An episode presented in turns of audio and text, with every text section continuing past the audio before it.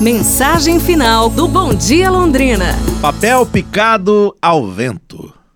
Um senhor, há muito tempo, tanto falou que seu vizinho era ladrão que o rapaz acabou preso. Dias depois, descobriram que era inocente. O rapaz foi solto e processou o homem.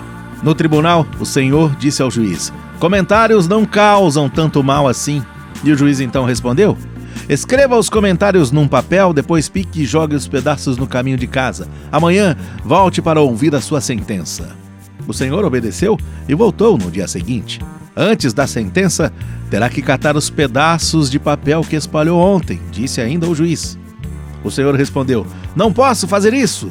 O vento deve tê-los espalhado, já não sei onde estão mais.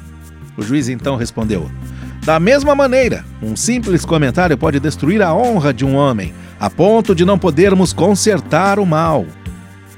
Se não se pode falar bem de uma pessoa, é melhor que não se diga nada. Sejamos donos de nossa boca para não sermos escravos de nossas palavras.